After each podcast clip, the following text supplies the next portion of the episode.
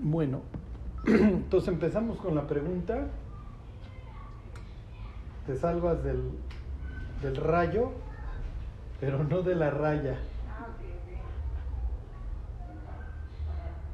Miren, ay, ay, ay. Es que además, pues desgraciadamente, pues ahorita está muy de moda esa pregunta.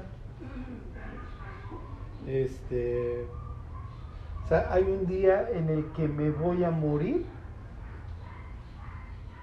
Pues, miren, dice Deuteronomio, yo hiero y yo sano, y no hay quien pueda librar de mi mano. ¿Ok? Pero les voy a leer Eclesiastés, Eclesiastés 7, 16 al 18. Dice, no seas demasiado justo. ¿Estarías esperando este, estas palabras en la Biblia, mi Charlie? Hasta me quedé pensando. O sea, Sí. eso, Sí, exacto, o sea, como... o más bien sí, este, el, el trabajo que vamos a hacer con Dios en este mundo. ¿no? Ajá, A mí no me importaría ya saber si me voy a morir mañana o pasado. sí. Más bien, si estoy haciendo. Sí, que valga la pena. Exactamente. Pues miren, lo que pasa es que, ay, es que si yo hubiera tomado tal o cual precaución, si hubiera hecho esto, tal vez no me hubiera muerto, ¿no? Fíjese, le dice Salomón a su hijo, no seas demasiado justo ni seas sabio en exceso. O sea, como que no es lo que estaban esperando en la Biblia, ¿están de acuerdo? Que Dios te diga, oye, no seas demasiado justo. ¿Por qué?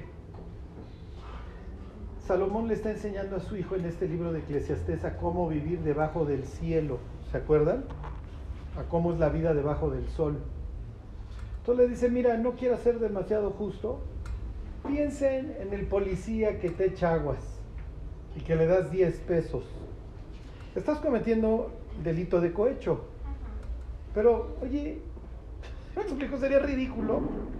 No, pues no le voy a dar 10 pesos al policía que me echó aguas porque estoy corrompiéndolo. Entonces dice Salomón, o sea, dice, ¿por qué habrás de destruirte, no? Porque sí. Finalmente, el intentar llevar una vida perfecta, pues a lo que va a conducir al ser humano en este mundo, pues es se destruye su vida. Y luego fíjense lo que dice 7.17, no hagas mucho mal ni seas insensato. ¿Por qué habrás de morir antes de tu tiempo? O sea que efectivamente el ser humano puede acortar su tiempo. Pues sí, sí, sí, sí. Por eso es que le dice, mira, si haces mucho mal, tu vida la vas a cortar. Vas a cortar tu tiempo, o sea, vas a morir antes de tu tiempo. ¿Para qué cortas tu vida? Es lo que le está preguntando. Y lo mismo sucede en el creyente, ¿no? Este, lo que decía Raúl. O sea, dice ahí primera de Juan, miren, si ven al hermano cometer pecados, está bien, oren por él, pero si está cometiendo pecados de muerte, ya ni oren por él. La pregunta de los 64 mil es, oye, bueno, pues hubieras puesto por lo menos un pie de página en la lista, ¿no? De cuáles son los de muerte. Pero bueno, acuérdense que para interpretar un libro, primero búsquenlo en el contexto y si no en el tema del libro. ¿Cuál es el tema de la primera carta de Juan? Pues básicamente que los creyentes llevemos una vida correcta y que no caigamos en las falsas doctrinas. Eso es como su, su contienda, ¿no? Entonces, este, ¿a qué te refieres pecado de muerte, Juan? A tropezar. A tropezar, tropezar a la iglesia. Bueno, luego, ¿había otra pregunta? ¿No? ¿Ya quieren entrar de lleno al tema? Charlie, Sí. bueno, Sí, a lo mejor no entra mucho en la pregunta, Sí. pero el transhumanismo, Ajá. o sea, como que nosotros ahorita estamos viendo de que están uniendo las religiones y Sí. esa, esa de Abraham, la paz de Abraham, algo así como una religión. Sí, sí, sí, sí, sí. Ajá. Pero este, no estaremos viendo como que viendo equivocadamente porque siento yo que el transhumanismo como que es en sí como una nueva religión porque nos está vendiendo la vida eterna. Es que eso, miren, es que eso es precisamente la idea. ¿Qué te ofrece Dios? Pues Dios me ofrece la vida eterna. Yo también. ¿Sí me explico? Claro, te tengo que modificar. lo que pasa es que flaco morir al pobre ser humano dándole vida eterna. ¿Sí me explico por qué? Porque ya ven cuando después, después de que peca Adán, dice Dios, oye, pues ya este cuate ya sabe el mal. Ya es como uno de nosotros sabiendo el bien y el mal. Entonces no alargue su brazo y coma del árbol de la vida porque se nos queda podrido para siempre y ya no muere. Y la muerte es lo que nos da la oportunidad de ser liberados de esta carne y recibir un cuerpo perfecto. Entonces, es lo que explica Pablo en la carta a los Corintios en el capítulo 15.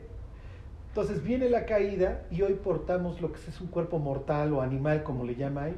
Y él dice, miren, traeremos el celestial. La promesa del diablo es, mira, con el cuerpo que traes hecho pedazos, te lo modifico y nada más no te voy a sacar de una azotea o que te corten la cabeza. ¿Sí me explico? Es lo que están buscando. Hay un señor, no sé si lo conocen, Kurzweil, uno ahí, pues picudo de Google, y el señor pues, todos los días toma suplementos y lleva así una vida muy sana, porque él dice, yo quiero llegar a ese momento en donde conquistemos a la muerte.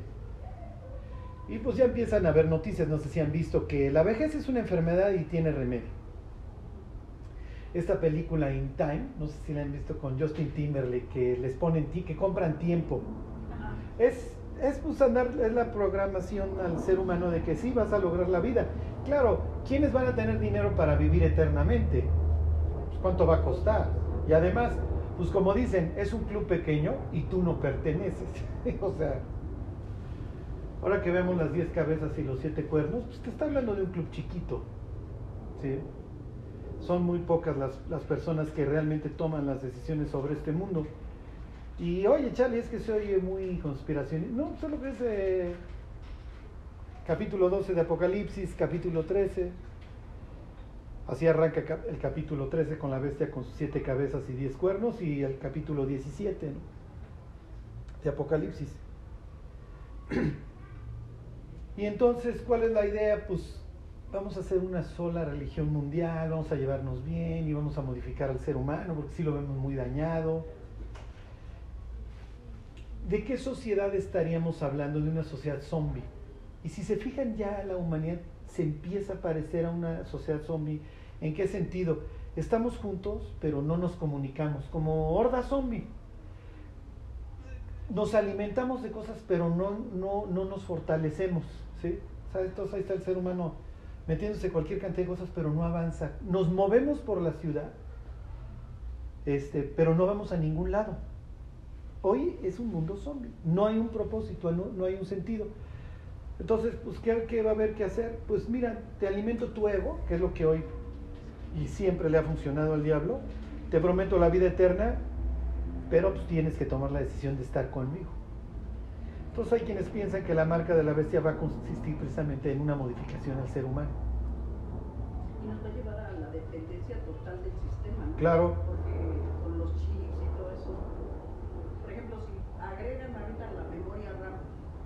y hay un apagón y se desconecta el sistema, pues, o sea, Miren, yo que estoy en los carros, hay una crisis de semiconductores.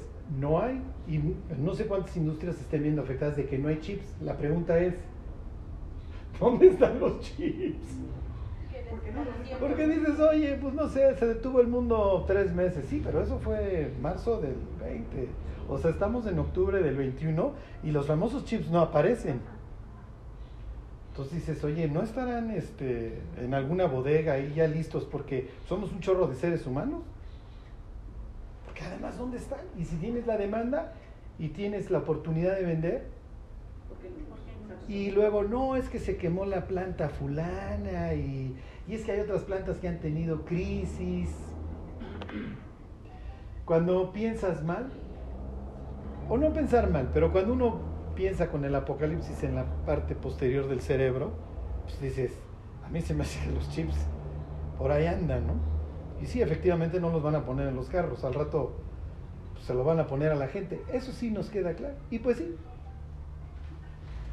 una vez que esté el ser humano conectado, por lo que le den enter, ¿ya? Un autómata. El sueño del diablo. Tener a la humanidad postrada a sus pies y voltear al cielo y golpearse el pecho y decirle, ahí está Dios, ahí está tu humanidad, ahí está tu supercreación. No, eso del transhumanismo. Fíjense, les voy a leer este Génesis 1, 25. ¿Se acuerdan esta palabra? Este,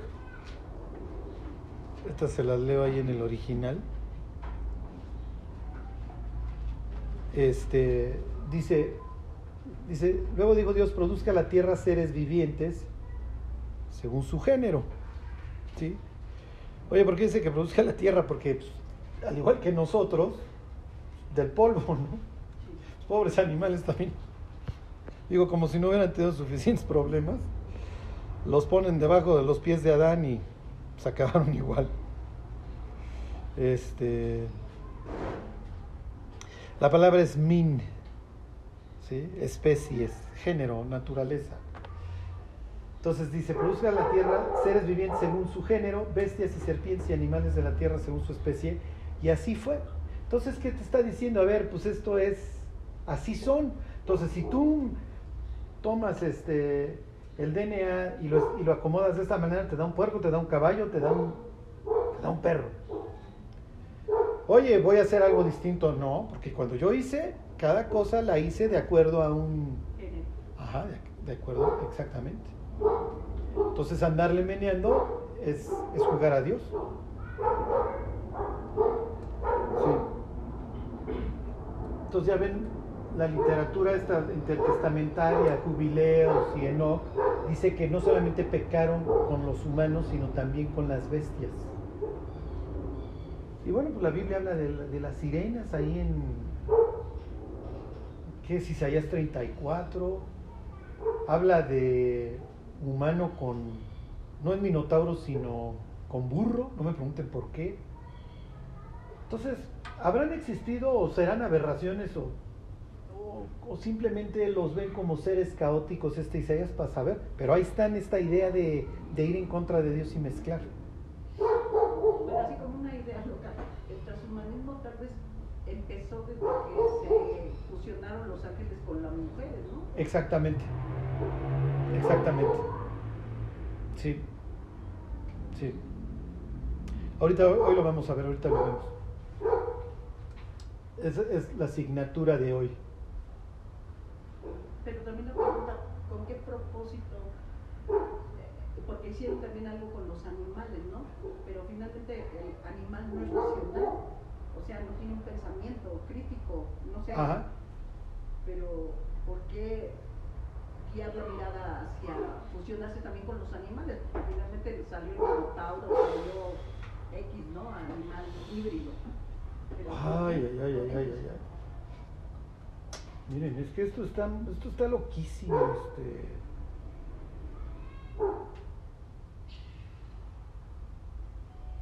Este. Miren, a ver, váyanse al libro de Levítico.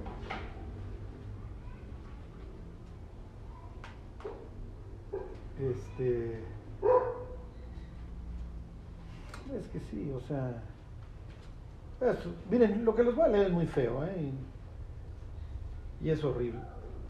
Pero bueno, ¿se acuerdan? El libro de Levítico tiene como propósito enseñarle al pueblo cómo llevarse con Dios.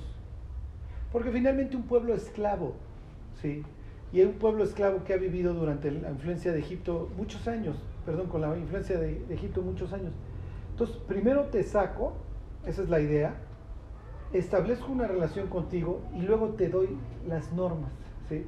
Por eso el Éxodo, pues lo primero que nos cuenta son los juicios a los dioses de Egipto, este, la extracción del pueblo, el cruce del abismo, y luego te llevo al, al, monte, ¿se acuerdan? A ver, sube Moisés y luego quiero que suban 70 ancianos y, y vamos a comer, y en un sentido nos vamos a casar, y te voy a enseñar a llevarte conmigo. Entonces, ¿Se acuerdan? Empieza toda esta descripción a partir del capítulo 25. Mira, vas a hacer mi casa de esta manera, es portátil porque vamos juntos.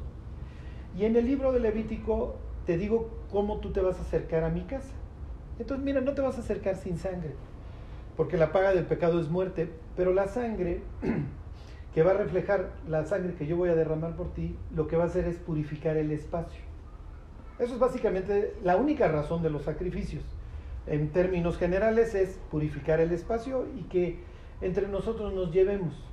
O sea, sería como, mira, te vas a bañar, nos vamos a bañar porque pues no queremos estar, no quiero que estés apestoso junto a mí, ¿no? Entonces, básicamente en esto consiste.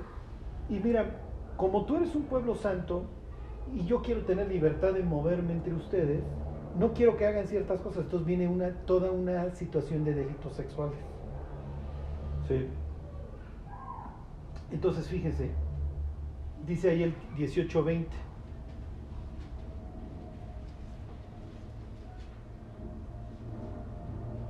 Dice, además no tendrás acto carnal con la mujer de tu prójimo contaminándote con ella. O sea, esto es, esto es prohibido. ¿Por qué? Porque vas a traer caos al, al, al pueblo. Dice, y no des hijo tuyo para ofrecerlo por fuego a Moloch, no contamines así el nombre de tu Dios, yo Jehová. ¿Okay? Está hablando de transgresiones. Luego, no te echarás con varón como con mujer, es abominación. Que no puedes transgredir ciertas normas. ¿Ok? ¿Por qué? Porque reina el caos. Yo te estoy enseñando a que te lleves conmigo. Entonces, mira, en Egipto y allá en los babilonios harán lo que se les pegue la gana, pero ustedes no. Y luego, versículo 23, ni con ningún animal tendrás ayuntamiento amancillándote con él. Ajá. Ni ninguna mujer se pondrá delante de animal para ayuntarse con él. Es perversión.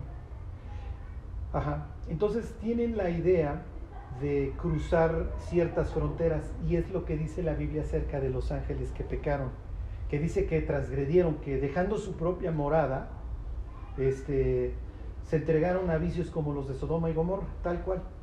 ¿Sí? Este, fíjense, nada más les leo este. Y, y entonces tienen este Montoy. Fíjense, Deuteronomio 22, 11.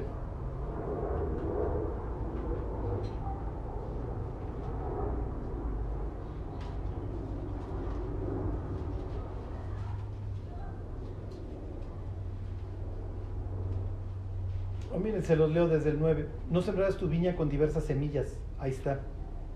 No sea que se pierda tanto la semilla que sembraste como el fruto de la viña. O está otra vez esto de no andar cruzando. ¿Sí? No harás con buey y con asno juntamente. Oye Dios, pues qué importa si quedan bien mis arados o no. No, porque tú eres un pueblo ejemplar, acuérdate. Además de que te van a salir chuecos tus surcos, pero yo quiero que siempre Israel mande el mensaje de literalmente integridad. Y entonces y luego viene algo que nos parece ridículo. No vestirás ropa de lana y lino juntamente. ¿Sí? Este, que dices, oye Dios, pero pues, ¿cuál es el problema? No, o sea, la moda a ti no te importa. ¿Sí? Les leo este, a ver, Levítico 19, 19. Esto es lo que le achaca a Dios a los ángeles. Ahí en el libro de Judas y, este, y en segunda de Pedro, que transgreden. Aquí tendrían otro ejemplo de, transgresión entonces fíjense, no puedes arar, no puedes vestir, no puedes sembrar. Fíjense aquí, 19, 19, mis estatutos guardarás, no harás ayuntar tu ganado con animales de otra especie. Que era la idea. ¿Sí me explicó? A ver, vamos a hacer a, no sé, lo que fuera. A ver qué sale. Y Dios diciendo desde Génesis 1, no. Tu campo, tu campo no sembrarás con mezcla de semillas y no te pondrás vestidos con mezcla de hilos. Entonces, nuevamente esa idea de integridad y de que tú no transgredes las normas, porque el día que las transgredes, generas caos.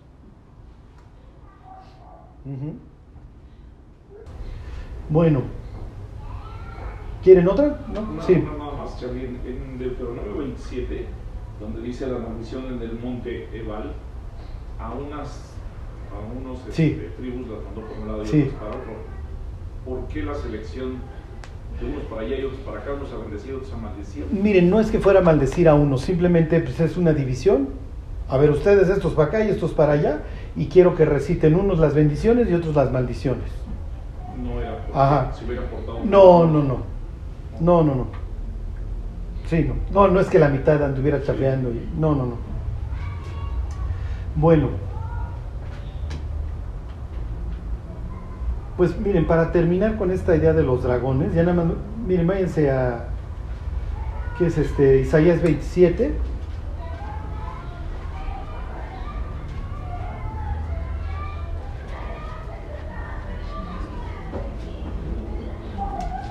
Este, ya nada más se los quiero poner como ejemplo, ya para que terminemos el tema del dragón.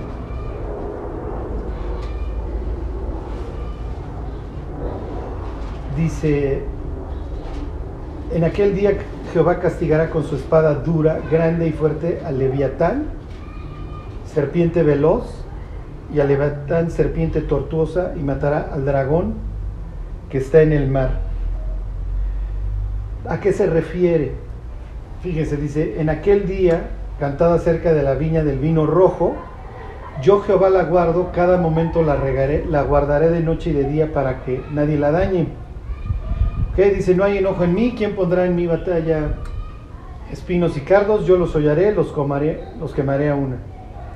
¿O forzará alguien mi fortaleza? Haga conmigo paz, sí, haga paz conmigo. Días vendrán cuando Jacob echará raíces, florecerá y echará renuevos Israel, y la faz del mundo llenará de fruto. ¿Ok? Entonces está refiriéndose finalmente, miren, les doy el contexto. ¿Se acuerdan que el libro de Isaías trata de la invasión a Siria al norte, que toca en los días de Acaz, que es el rey del sur? En aquel tiempo arrasan los, los, asirios al norte y viene la invasión de Senaquerib, los asirios del sur, a Judá, ¿se acuerdan? Al sur. Lo único que quiero que vean es que Dios está prometiendo que Jacob, léase, pobres tribus del norte están todas arrasadas y eventualmente las del sur les va a ir igual. Vendrá el día en donde Dios venza al dragón otra vez, a todo este caos, a esta oposición, y Dios pueda establecer una relación perfecta con su pueblo. ¿Sí se entiende? Léase el milenio para nosotros, ¿sí? La era mesiánica. Ok, Isaías 51. Nuevamente, en el mismo contexto. Está hablando aquí, estoy, ya es literatura de este, postexílica, y fíjense lo que, lo que va a pedir aquí el profeta. Fíjense, dice en el 51.9. Ahí está. Dice, despiértate, despiértate, vístete de poder, oh brazo de Jehová. Despiértate como en el tiempo antiguo, en los siglos pasados. No eres tú el que cortó a Raab y el que hirió al dragón. ¿Se acuerdan? Raab se puede traducir como fanfarrón. No eres tú el que secó el mar, las aguas del gran abismo, el que transformó en camino las profundidades del mar para que pasaran los redimidos. Ciertamente volverán los redimidos de Jehová, volverá nación cantando, y gozo perpetuo habrá sobre sus cabezas. Tendrán gozo y alegría, y el dolor y el gemido huirán. ¿Ok? Entonces, fíjense cómo en el contexto de este nuevo éxodo, del regreso del exilio, le dice el profeta, oye, tú en la antigüedad cortaste al dragón y además secaste el río para que pasara tu pueblo, está refiriéndose al éxodo. Sí, pero ¿qué tiene que ver el dragón, nuevamente, con el éxodo? Bueno, acuérdense que para ellos el mar en tempestad lo asemejan a un dragón también incontrolable, ¿se acuerdan? Y entonces cuando, cuando dice, oye, abriste el mar, lo equipara a tú destruiste al dragón, destruiste a Rab. ¿Sí se entiende? Por eso es natural que al archienemigo de Dios, en el Apocalipsis 12, que váyanse a Apocalipsis 12, se le represente como a un dragón, como a un ser incontrolable. ¿Se acuerdan de Job 41, en donde le pregunta a Dios a Job, Oye, a ver, tú vas a sacar con anzuelo al leviatán del mar y te va a obedecer. Este, y le dice, el leviatán es incontrolable, los seres humanos no lo pueden contener. Bueno, vamos a ver hoy esta parte que estaban preguntando de los nefilines y etcétera. Dice, la próxima semana vemos esta expresión de, de que la cola arrastraba la tercera parte de las estrellas del cielo.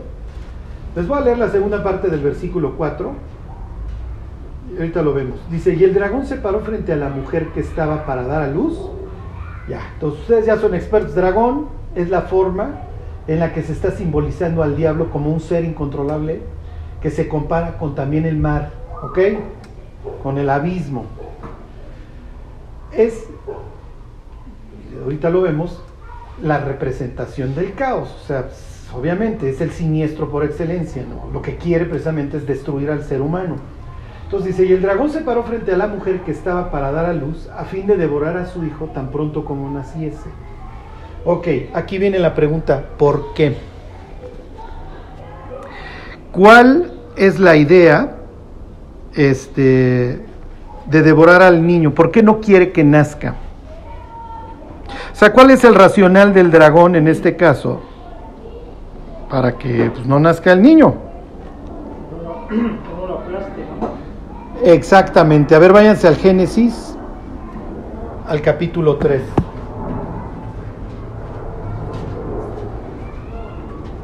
El diablo sabe, y ahorita les pongo algunos ejemplos, que sus, que sus días están contados. ¿Cree honestamente que puede librarla? ¿Quién sabe? Pero de que lo intenta, lo intenta. ¿Ok? Bueno, ahí está. Este, Génesis 3. Bueno, le dice, está hablando con, ¿se acuerdan? La serpiente, que se puede traducir como el encantador o el que brilla, y le dice en el 3.14, por cuanto esto hiciste, ¿qué hizo? ¿Se acuerdan? Lo que hace es inducir a la mujer, la empuja. Acuérdense que el diablo no puede nada más andar matando personas por el planeta, este, a menos de que Dios se lo permita. Pero si no se lo permite, ¿qué es lo que hace el diablo? Genero cualquier cosa para que tú seas quien te destruya. Y principalmente, ¿qué es lo que busca el diablo? Si tú fueras Lucifer, ¿ok? Y odias al ser humano, ¿qué es lo que harías? Se... Inciso. ¿Mande? Sí, pero engañarlo para qué? Para que se mate el solo. Sí, sí, para que se mate el solo, pero más allá, o sea, sí entiendo. Ponerlo en contra de Dios. Exacto, te, te voy a poner contra Dios, porque yo sé que si te pongo contra Dios, te estoy separando de la vida. Es lo que hace. Ok, fíjense, ¿a qué apela el diablo con la mujer? O sea, cuando la induce, ¿a qué apela? ¿En qué se apoya? O sea, porque finalmente la que le da el jalón a la soga se ceba. O sea, la que estiró el brazo y comió, ¿a qué apela? A su curiosidad, No, no tanto. a su influencia sobre Adán. Bueno, eso luego le va a servir para, para que Adán también muriera. Pero ¿a qué apela? De grandeza, o llegar. A su ego, a su ego. Pobre Eva, se subió a su ego, se aventó y se, se hizo pedazos. ¿sí? Este, y su ego, pues, como el de todos nosotros. Piensen en la persona, ya sea mujer u hombre, que tiene el complejo de psicólogo y que dice, la pobre chamaca que le tira la onda hacia el cuate el depres, que no la hace nunca en nada, y que anda con él y lo ama y lo quiere, ¿por qué, por qué la anda con, con el cuate? Porque creen que no sabrán. Exactamente, porque cree que lo puede arreglar. ¿A qué está apelando ella realmente? A su ego. ¿Va a sufrir? Claro. Va. ¿Por qué va a sufrir? Porque nunca va a poder levantar al otro. El único que puede transformar la vida de la persona es Dios. No, es que es bien lindo. Vas a ver que sí lo puedo ayudar.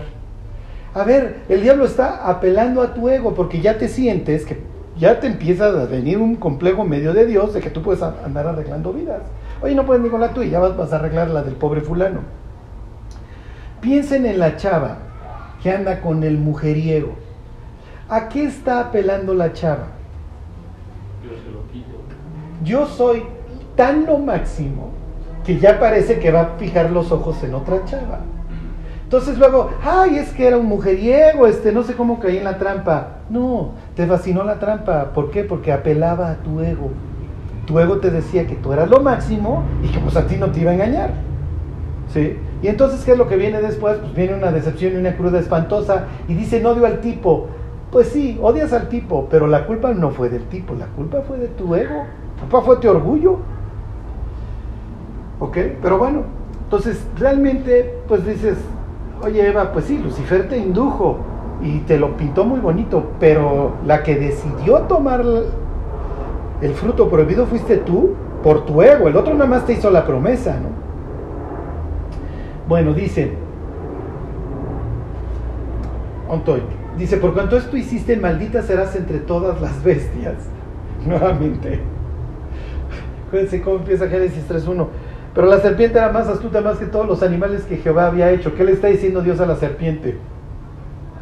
Animal. ¿Ok? Entonces no creo que el diablo recibiera, recibiera esta retroalimentación con, con mucho ánimo, pero bueno. Le dice, este, maldita serás entre todas las bestias y entre todos los animales del campo. Sobre tu pecho andarás y polvo comerás todos los días de tu vida. ¿Ok? ¿Qué, está, ¿Qué, le está diciendo? En sentido figurado, vas a ser un animal rastrero. ¿Ok? Y el diablo lo entiende, me está, me está condenando al, a lo bajo, al, al inframundo. ¿Ok? 3.15. Y pondré enemistad entre ti y la mujer, y entre tu simiente y la simiente suya. Esta te herirá en la cabeza y tú le herirás en el calcañar. Y entonces vamos viendo a lo largo del Génesis esta historia, cómo se empieza a desarrollar. ¿Por qué? Porque nace Caín e inmediatamente el diablo pervierte a Caín. ¿Por qué? Porque para, tanto para el diablo como para Eva, el nacimiento de una persona, que salga una persona del vientre de, una, de otra, es un milagro. Y entonces sí, pero ¿qué está pensando el diablo? Oye, me acaban de prometer que de la simiente de la mujer van a ser, y entonces lo pervierto. Y se acuerdan años más tarde, primera de Juan dice que por qué mató Caín a Abel, dice porque era del maligno, no que fuera su papá, ni mucho menos, pero inmediatamente como ven tú vas a ser de mi equipo, no sea que tú vayas a ser el que me... ¿Sí? Y entonces, bueno, ¿qué hago? Sí, piensen en el racional del diablo. A ver, váyanse a Génesis 6. ¿Qué está pensando? ¿Qué están pensando los ángeles aquí? Oye, pues fíjate que pues la traemos casada y de una mujer van a ser una persona que nos va a destruir. Bueno, pues además, además están muy guapas. ¿Qué pasa si son nuestros hijos? Pues ni modo que nuestros hijos se levanten contra nosotros. Y entonces, ¿qué es lo que dice 6.1? Aconteció que cuando comenzaron los hombres a multiplicarse sobre la faz de la tierra y les nacieron hijas, que viendo los hijos de Dios, que las hijas de los hombres eran hermosas, tomaron para sí mujeres, escogiendo entre todas. Miren, don Agustín o el San Agustín, ahí en el que era siglo IV, dijo, miren, sin ninguna base bíblica y no te lo permite el texto, dice, las hijas, los hijos de Dios son los creyentes hijos de Set. Y las hijas de los hombres malandrinas son las hijas de Caín. No te lo permite el texto, o sea, no puedes llegar a esa conclusión. No, no, no, no, no. A ver, los hijos de, de Dios son ángeles. Y está haciendo obviamente un contraste entre los hijos de Dios y las hijas de quién? De los hombres. ¿okay? O sea, si Dios hubiera querido decir que las hijas de los hombres y los hijos de los hombres se, mezclaron, pues está bien. Pues no, está haciendo el contraste. Dice, tomaron para sí mujeres escogiendo entre todas. Y dijo Jehová, no contendrá mi espíritu con el hombre para siempre, porque ciertamente les carne, mas serán sus días 120 años. Ahí viene la condena, ¿sí? ¿Cuál es la conclusión lógica? Había gigantes en la tierra en aquellos días. Pues claro, son el resultado de esta mezcla. ¿Ok? Y dice, y también después que se llegaron los hijos de Dios a las hijas de los hombres y les engendraron hijos, estos fueron los valientes, desde la antigüedad fueron varones de renombre. ¿Cuál va a ser la consecuencia? Y eso lo entienden perfectamente los judíos y les encanta abundar sobre este tema. Versículo 5, y vio Jehová que la maldad de los hombres era mucha en la tierra. Los judíos dirían que los ángeles, entre otras cosas, enseñaron la seducción, eh, la matanza, el aborto. Piensen en temas que hoy son relevantes, si me explico, la, depravación. Y los, empezaron a pecar también contra los animales, etc. ¿Ok? Entonces, esto va a ser una proliferación de maldad. ¿Y qué es lo que va a hacer Dios? Pues vamos a acabar con esto. Lo acaban. Ok, váyanse a este pasaje famoso, a números 13. ¿Se acuerdan? La pregunta ahí constante es, este, oye, pues ¿por qué aparecen? Hay muchas teorías, lo más probable es que los ángeles volvieron a hacer lo mismo, ¿sí?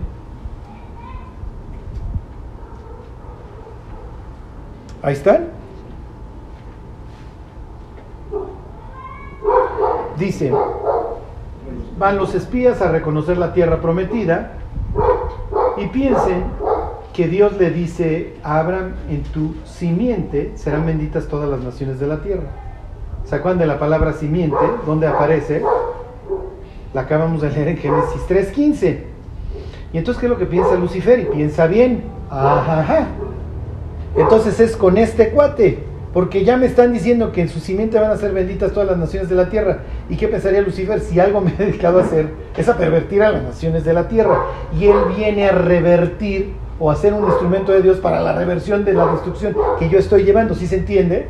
Ok, si tú eres Lucifer y tú escuchas que a tal Abraham le dicen que a través de él van a ser benditas y que esta tierra le va a dar, y de repente don Abraham y su descendencia acaban en Egipto, ¿qué haces mientras en esa tierra? Pues la llenas y no la vas a llenar de, gente buena.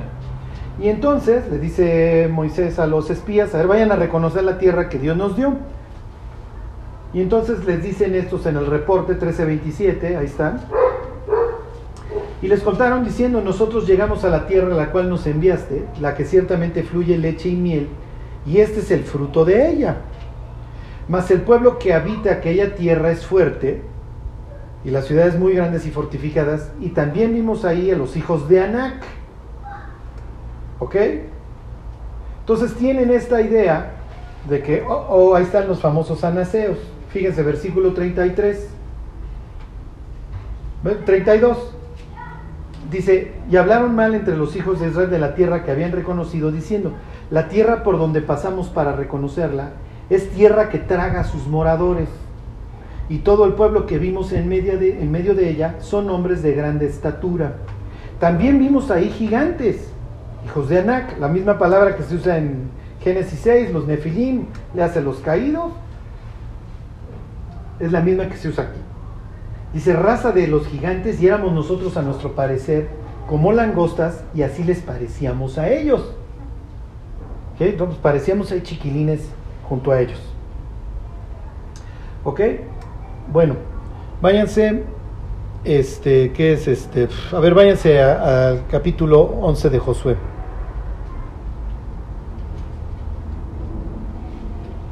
Y ahorita nos vamos a regresar a Deuteronomio, pero quiero que vean el orden acá.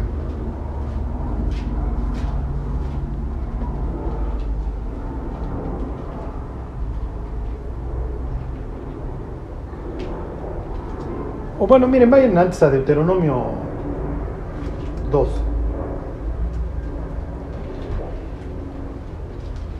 Está contando acerca de sus de sus viajes, etcétera. Y da estos datos bastante extraños. ¿Ok? Y entonces le dice Dios a, fíjense, versículo 9. Le dice, no, te, no, no molesta a Moab, ¿se acuerdan que Moab finalmente es familiar, es descendiente de Lot? Ni te empeñes con ellos en guerra, porque no te daré posesión de su tierra, porque yo he dado a Ar por heredad a los hijos de Lot. Y luego dice, los semitas habitaron en ella antes, pueblo grande y numeroso y alto, como los hijos de Anac. Por gigantes eran ellos tenidos también, como los hijos de Anac. Y los moabitas los llaman emitas. ¿Ok? Y entonces van a tener todas estas referencias. Este, miren, les doy el 21 ahí mismo. Se los leo desde el 19. Y cuando te acerques a los hijos de Amón, esos también son descendientes de Lot, no los molestes ni contiendas con ellos, porque no te daré posesión de la tierra de los hijos de Amón, pues a los hijos de Lot la he dado por heredad. Por tierra de gigantes fue también ella tenida, habitaron en ella gigantes en otro tiempo, los cuales los amonitas llamaban somsomeos. Pueblo grande y numeroso, alto, como los hijos de Anac, a los cuales Jehová destruyó delante de los amonitas. Estos sucedieron aquellos y habitaron en su lugar. Entonces, ¿qué le está diciendo? Mira, esos son tus familiares, deja su tierra en paz. Y además yo les concedí y tuve que barrer a toda esta pues, raza ahí para que ellos se pudieran ocupar. Ahora sí, váyanse al libro de Josué. Capítulo 11.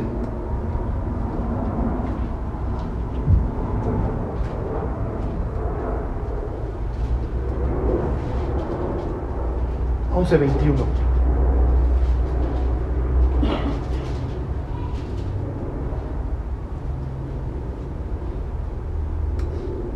Ahí está. Dice, también en aquel tiempo vino Josué y destruyó a los anaseos de los montes de Hebrón, de Debir, de Anab, de todos los montes de Judá y de todos los montes de Israel. Josué los destruyó a ellos y a sus ciudades.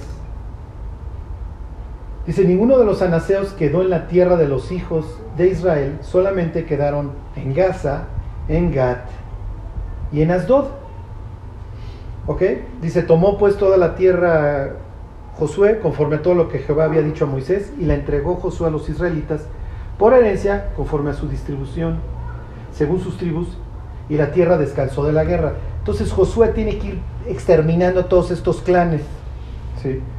Y miren, como les he dicho en otras ocasiones, si alguien, alguien les dice un día, Dios es racista porque mandó destruir a estos pueblos, le dicen no. Lo que Dios está destruyendo son estos seres que fueron producto de una transgresión Obviamente, qué padre tener a mis gigantes. ¿Por qué? Porque militarmente me ayudarían muchísimo. ¿Ok? Ahora váyanse a 1 de Samuel 17. Entonces acuérdense que pues aquí nos da un dato Josué de que dejaron en Gat este en Gaza y en Azot, que ciudades filisteas, ¿no? Y entonces, pues es natural. Lo que nos vamos a encontrar más adelante. Ahí están 17.4. Dice, salió entonces del campamento de los filisteos un paladín, el cual se llamaba Goliat, de Gat, y tenía de altura seis codos y un palmo. Pues sí. ¿De quién fue la culpa? Ahora sí que la culpa no es del gigante, sino del que lo hace compadre, ¿no? Finalmente, a ver, ustedes tienen que conquistar toda la tierra, me dejaron esta raza y no la exterminaron. Y esta raza es producto de la mezcla entre ángeles y humanos.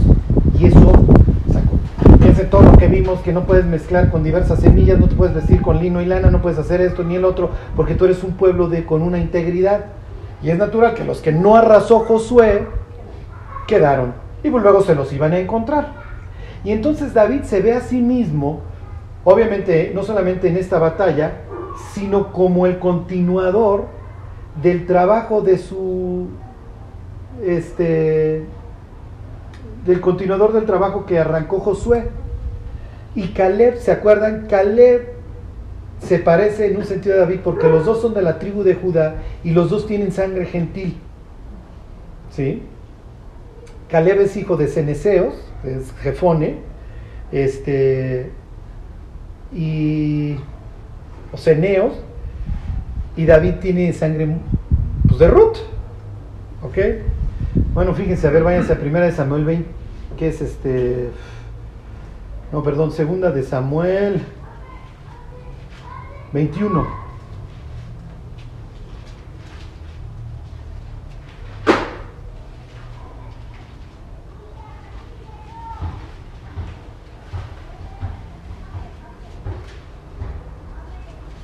Ahí está. 21.15. Segunda de Samuel 21.15. Dice, volvieron los filisteos a hacer la guerra a Israel y descendió David y sus siervos con él y pelearon con los filisteos y David se cansó. E Isbi Benob, uno de los descendientes de los gigantes, cuya lanza pesaba 300 ciclos de bronce, quien estaba ceñido con una espada nueva, trató de matar a David. Mas Abisai, hijo de Sarbia, llegó en su ayuda e hirió al filisteo y lo mató. Entonces los hombres de David le juraron diciendo, nunca más de aquí en adelante saldrás con nosotros a la batalla, no sea que apagues la lámpara de Israel. Versículo 18, otra segunda guerra hubo después en Gob contra los filisteos. Entonces Sibekai Jusatita mató a Saf, quien era uno de los descendientes de los gigantes. Hubo otra vez en Gob contra los filisteos, guerra, en la cual el Hanán, hijo de Yare Orejim de Belén, mató a Goliat Geteo, el asta de cuya lanza era como el rodillo de un telar. Después hubo otra guerra, etcétera, etcétera. ¿Ok? La idea es que quiero que vean cómo David dice, yo tengo que continuar con la expansión y arrasar con estos, ¿sí me explico? Con estos, esta raza. ¿Por qué? Por, porque en mi tierra no puede habitar los descendientes del caos. Piensa en Génesis 3.15, voy a poner enemistad entre tu simiente y la simiente de la mujer. La simiente mía, pues sí, y luego sigues leyendo la historia, que es lo que ves, ángeles metiéndose con mujeres. Y entonces el descendiente de la mujer te va a herir en la cabeza. Y llega el ungido de Jehová, el Mesías, en ese tiempo pues es David, y se acuerda que Samuel le derrama. ¿Y dónde hiere a Goliat? En la cabeza, exactamente, porque pues esa es la, esa es la profecía. O sea, David no llega con espada, toma su callado como buen pastor, que es sus piedras, su onda, y lo hiere en la cabeza. Ok, ¿por qué les, les eché todo este rollo? A ver, váyanse a Judas y ahí terminamos. Simple y sencillamente para que vieran cuál era la idea de Lucifer al intentar matar al niño que nace ahí en Apocalipsis 12. Sí. Al final de cuentas, Satanás y sus ángeles porque efectivamente la Biblia presenta a Satanás como el, el archienemigo y el, y el jefe de la banda. Hay quienes piensan que Lucifer no se mete con las mujeres porque dice a mí no me pueden expulsar del partido, muchachos. Ahí está, Judas dice el versículo 6, y los ángeles que no guardaron su dignidad, sino que abandonaron su propia morada, los ha guardado bajo oscuridad en prisiones eternas para el juicio del gran día, como Sodoma y Gomorra y las ciudades vecinas, las cuales de la misma manera que aquellos, ¿quiénes son aquellos? Los ángeles de arribita, habiendo fornicado e ido en pos de vicios ajenos contra la naturaleza, fueron puestas, por ejemplo, sufriendo el fuego del castigo eterno. ¿Ok? ¿Qué es lo que hace? Dios los guarda ¿Ok? En el Tartarus, ¿se acuerdan? ¿Qué es lo que explica Apocalipsis 9? Pues que les va a abrir la puerta. Bueno, váyanse a Apocalipsis 13.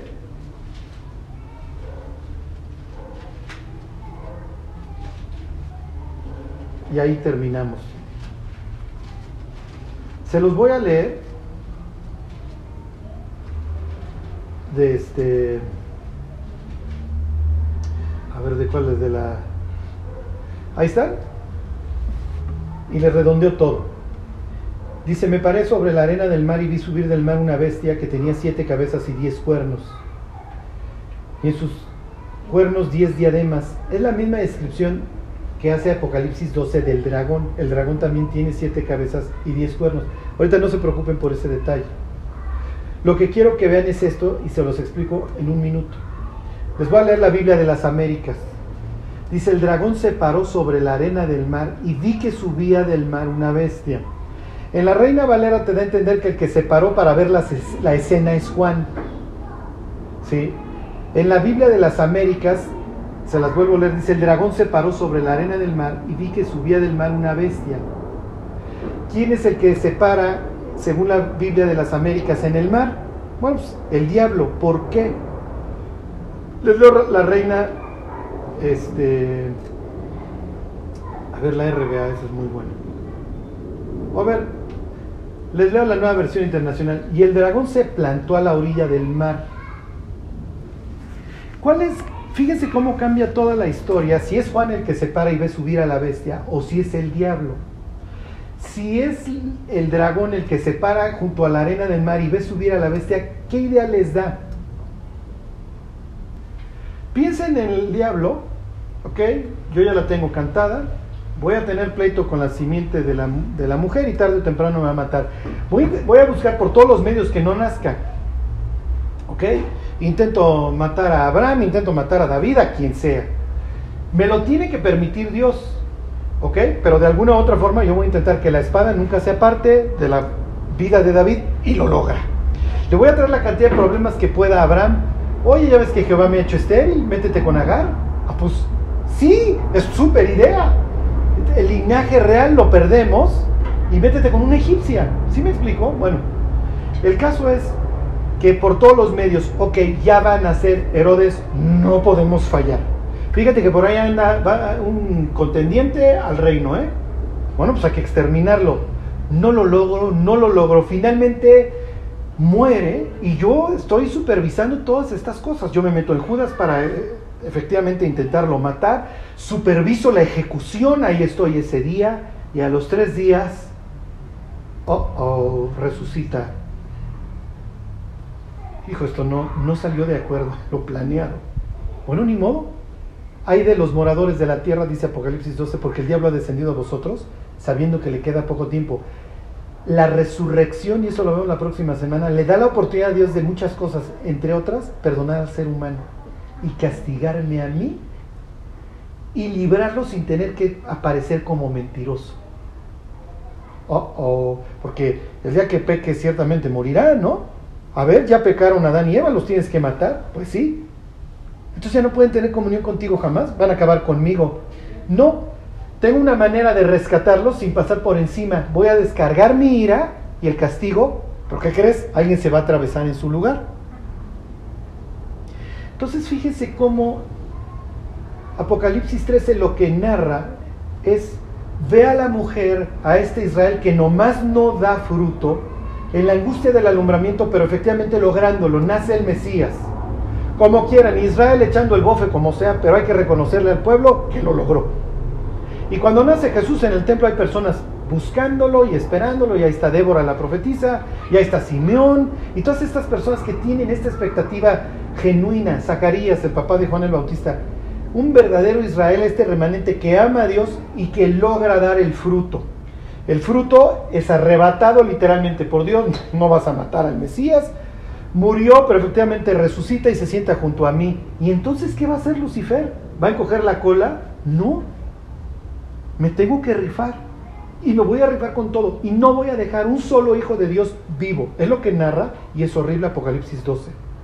Y en Apocalipsis 13 voy por mi cómplice. Y feliz estoy a la orilla cuando se abra el abismo y salga Apolión. Y ahora sí, ¿Cómo te ha ido todos estos años, Lucifer? Pues me he estado rifando y ¿qué crees? Pues ya te fue a avisar cuando estabas encarcelado Jesús. Pero esta es la última, ¿eh? Esta es la última batalla. Y realmente penúltima, porque el dragón va a ser guardado donde van a guardar nuevamente a estos ángeles y luego ya al lago de fuego. Ahorita ya se les va a hacer mucho más fácil Apocalipsis 12. ¿De qué me está hablando?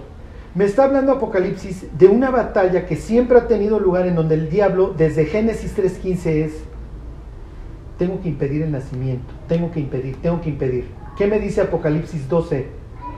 Entre otras cosas que no lo logró, que el niño nació y que fue arrebatado para Dios y su trono. Ok, esto me llena de ira, no lo logré. Pues entonces Dios, me dedico a hacer la guerra a los que siguen tus mandamientos. Es lo que dice Apocalipsis 12. Y luego ya van a ver que se les va a hacer muy fácil. Bueno, ¿cuál, ¿cuál sería la moraleja? la moraleja es que el diablo va a apelar a nuestro orgullo.